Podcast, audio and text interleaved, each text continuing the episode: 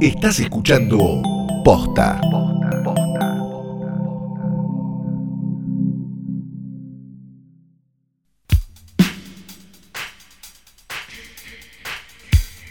Buenos días, buenas tardes, buenas noches o lo que sea que coincida con el momento en el que le diste play a esto, que es un nuevo episodio de Hoy tras Noche Diario. Mi nombre es Fiorella Sargenti. Y el mío, Santiago Calori.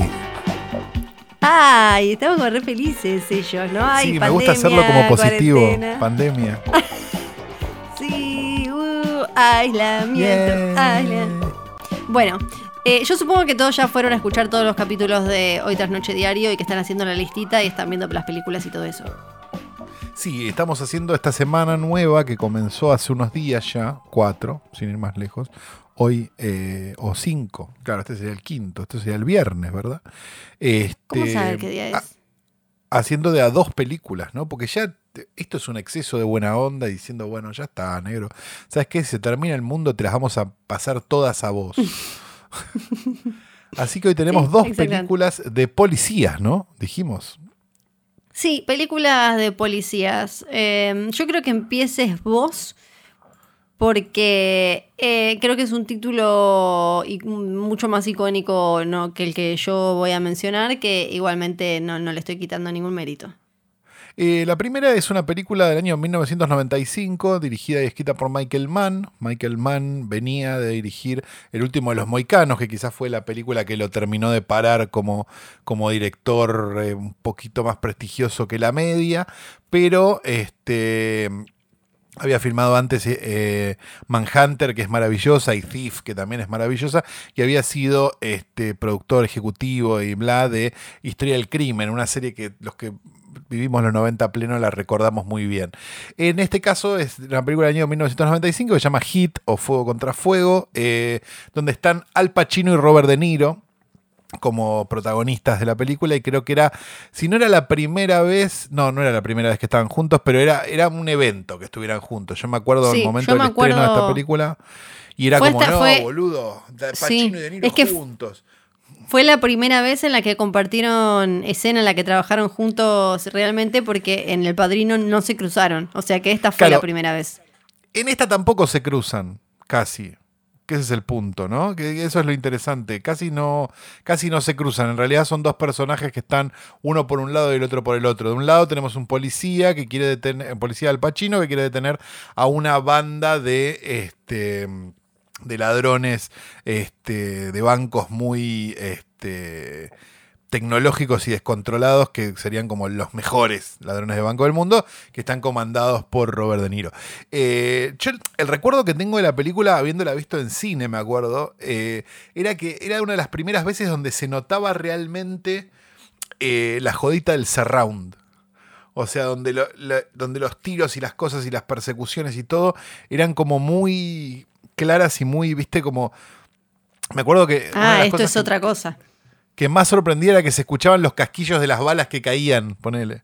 Viste que antes era como un viste, y listo, ya Sí. estaba tiro, viste, se escuchaba como el ord, se cortaba el film, viste, se escuchaba como. Y esto estaba muy bien. Y, mm, y la vi después de grande, varias veces, y sigue siendo un peliculón, una cosa épica, casi tres horas, este, de mm, más un drama que, un, que una película de acción. ¿no? Más una película de personajes que una película de acción, que es un poco lo que suele hacer Michael Mann, ¿no?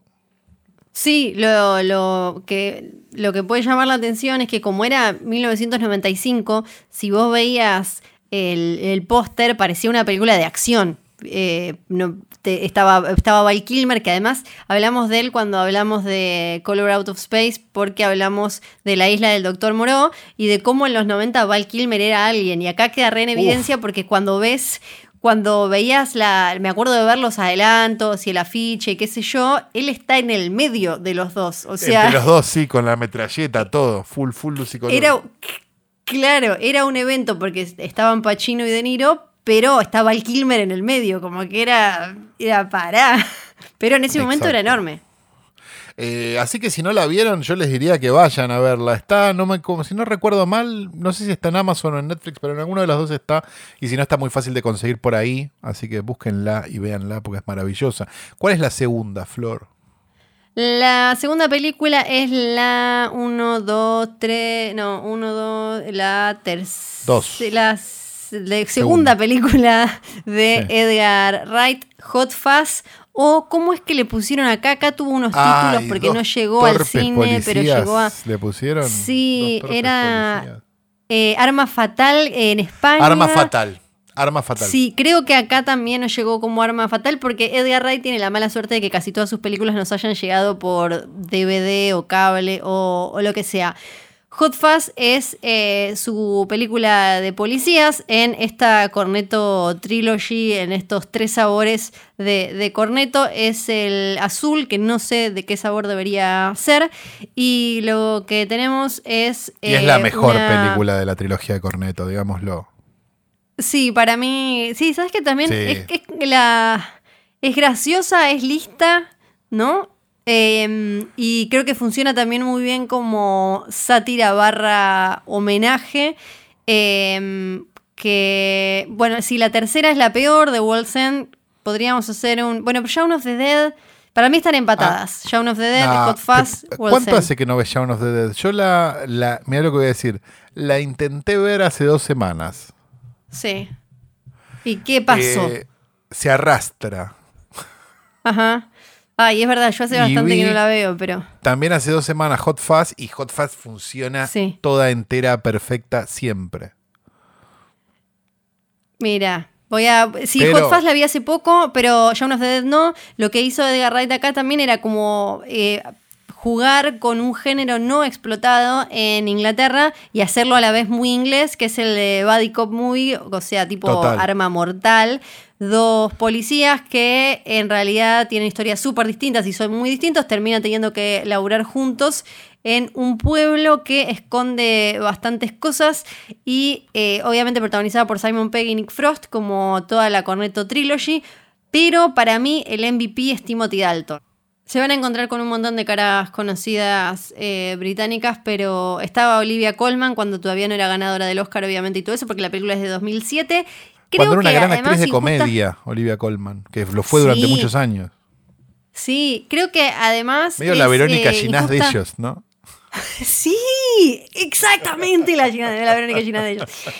Me parece que además eh, es injusto, pero creo que Hot Fuzz es quizás la, menos popular o la menos vista, porque Shaun of the Dead fue como. eh, que quedó como en un momento en el que eh, había cierto interés por los zombies, la pegó como comedia. Después eh, Edgar Wright fue creciendo como, como director. Eso le sumó un poquito a, a The World's End, porque en el medio hizo Scott Pilgrim y algunas otras mm, cosas eh, más cancheras, eh, y, digo, se instaló como un director canchero, amigo de otros directores y bla.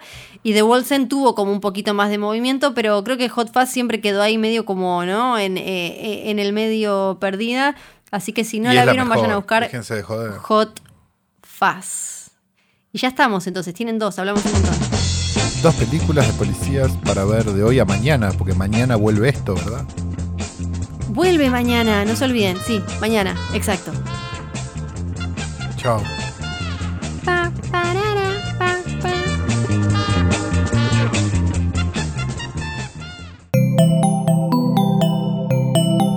Estás escuchando Posta.